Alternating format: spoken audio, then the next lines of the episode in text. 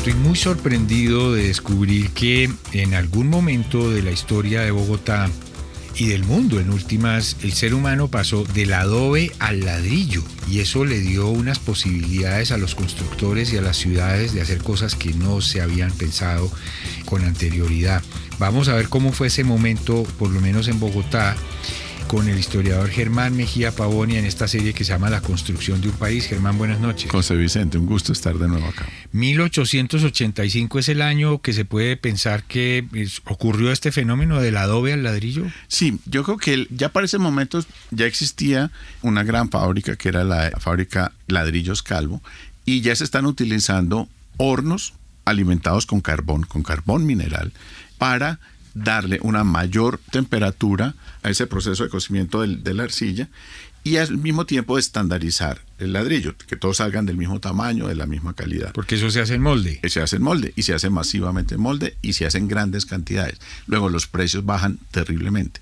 Antes no es que no se conozca el ladrillo, el ladrillo se ha usado desde, desde hace milenios. Pero, digamos, cuando es secado al sol, estamos con el adobe, pero cuando se usa un horno, estamos con el chircal. El nombre del chircal es bonito, viene de la palabra de la planta que le sirve combustible, que es la chirca, que lo habían acá, acá en los cerros orientales. Tiene una madera. Sí, un arbustico, que es muy calorífico, pero se consume muy rápido. El problema es que de todas maneras no daba más de 600, 600 grados y un buen ladrillo necesita mil, mil y pico de grados, que es lo que va a hacer la gran diferencia con el carbón. Cuando es rentable, entonces, traer este carbón, porque se está produciendo masivamente este ladrillo, porque hay una demanda de ladrillos en una ciudad que a finales del siglo XIX se está construyendo en muchas partes, pues va a cambiar radicalmente la manera de ser construida la ciudad. Ahora, ¿se sabe qué hizo que se produjera este cambio? Yo creo que sí, fue no porque no se conociera tecnológicamente, porque ya en, en Europa ya estaban las fábricas o en fin, sino porque la ciudad está en un momento de transición de lo que es la ciudad colonial a lo que llamamos la ciudad republicana, la ciudad de finales del siglo XIX, donde hay una gran actividad, está creciendo enormemente la población y se necesitan edificios nuevos. Y construir en adobe tenía sus limitaciones técnicas en la capacidad que tienes con eso y en los procesos de elaboración. La ventaja del adobe es que tú conseguías el material para construir tu casa al frente de tu casa y la arcilla de Bogotá es buena y hay unos lugares particularmente buenos de arcilla que casualmente es donde estaban los primeros grandes chircales, que son las aguas y es San Cristóbal. Hasta el día de hoy. San Cristóbal Sur. Sur, sí, señor. Entonces ahí van a estar los chircales, desde el siglo XVI hay chircales. De hecho, la compañía de esos es dueña de unos chircales aquí en la sabana para el caso de Bogotá. Y se producen ladrillos que tienen un destino que es o las iglesias o algunos edificios religiosos o se va a utilizar mezclado con tierra, con rocas para las grandes paredes.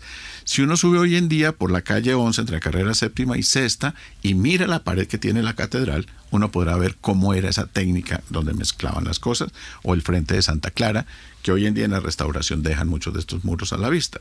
Eso no se usó en, la época de la colonia, eso se recubría con cal y la cal se le podía echar tintes minerales, entonces la ciudad era muy colorida pero la cal tenía una función básica, era proteger el adobe y crear como una capa que garantizaba que muchos microbios o estas bacterias, en fin, no llegaran a la población porque la cal tiene un, un factor de higiene importante. Entonces la ciudad no es que fuera blanca, era de colores, pero todas las paredes de adobe se cubrían de cal. Claro, me hace caer en cuenta, si no se conseguía suficiente temperatura, entonces esta tierra, esta arcilla quedaba medio viva todavía. Es más, ¿por qué tienen alero todas las construcciones coloniales? Porque el adobe no se puede mojar. Entonces no era tanto para que el transeúnte no se mojara en el, en el andén, era para que el muro no se empezara a derritir por su base que es a donde va a caer el agua que chorrea desde el techo. En cambio, el ladrillo soluciona eso, pero el ladrillo requiere carbón mineral. Claro, entonces ya, ya la producción en serie, en grandes cantidades, requiere carbón mineral. Y el carbón mineral, aunque hay unas pequeñas minas en los cerros de Oriente, el carbón mineral tendría que ser traído y el que se va a llegar a Bogotá por estas épocas diferentes siglos viene de Huaté, en el camino que uno sale de la sabana para llegar a Aguate hay que cruzar unos cerros, una parte de la cordillera, y hay muchas minas de carbón. Esas se van a traer. Ahí todavía hacen ladrillo, ¿cierto? Sí, señor. Hay mucho chircal, porque hoy en día el ladrillo de chircal es costoso porque es muy bonito. Y es exótico. Y es exótico. Entonces se sigue produciendo, por supuesto. Pero el carbón que sale de esas minas se traía aquí a Bogotá en planchones a vapor por el río Bogotá. Claro. Y había un puerto, ah, creo que alguna vez hablamos, había un puerto en Soacha. Pero porque ya va a ser rentable, o sea, tú ya tienes un mercado. Hay volumen. El volumen que te permite sacar hornadas de 2.000, 3.000, 5.000, 10.000 ladrillos porque tienes el mercado para ello. Y la producción en masa es uno de los principios básicos del capitalismo, pues te baja el precio. Entonces, cada vez tú puedes construir con un menor precio edificios mucho más grandes. En Sutatausa hay dos eh, minas de carbón activas, creo. Sí, claro. Es que eh, estamos camino de Ubateo, o sea, es que es exactamente la misma zona. Bueno, eso también quiere decir que ya había posibilidades de transportar unos volúmenes grandes de carbón para Bogotá. Claro, porque la cadena productiva está toda te está funcionando. En Bogotá hay una demanda por, están aumentando los edificios nuevos, toda la vivienda de lo que va a ser el, mismo Chapinero que hemos hablado, el crecimiento de Sucre, Quesada, pero sobre todo de la Magdalena, de Teusaquillo. La Merced. Que son todos barrios construidos en ladrillo. Claro que todos estos que he mencionado son del siglo XX, pero empezaban a aparecer muchas viviendas.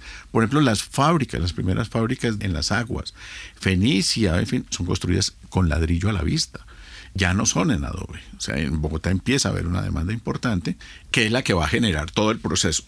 Y es, hay un minero sacando carbón porque hay alguien que lo va a recoger y lo va a bajar hasta un medio de transporte que lo va a traer en Bogotá a sitios especiales donde hay comercio de carbón, donde las personas van a ir a comprar, o hay un gran contratista que es los señores Muro, los señores Calvo, que van a comprar en grandes cantidades, que van a producir el ladrillo, que van a salir a vender porque está la demanda. Lo importante en, términos de historia económica es la creación de una cadena productiva, no un producto solo, porque solo por sí mismo no. sí, aquí lo único que había era arcilla. Claro. Y madera, y eso tenía sus limitaciones. Claro. Ahora, la buena calidad de la arcilla te va a producir un buen ladrillo en Bogotá, lo cual es óptimo.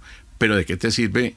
Con arcilla no vas a llegar más allá de un chircal, que es básicamente la zona donde estás sacando la arcilla, la tienes que moler y entonces tienes el famoso burrito dando vueltas alrededor del, del molino este para sacar los bloques, darle forma con una formaleta de esas, ponerlos a secar varios días al sol y ahí tomas una decisión, lo metes al chircal o empiezas a construir con esos bloques.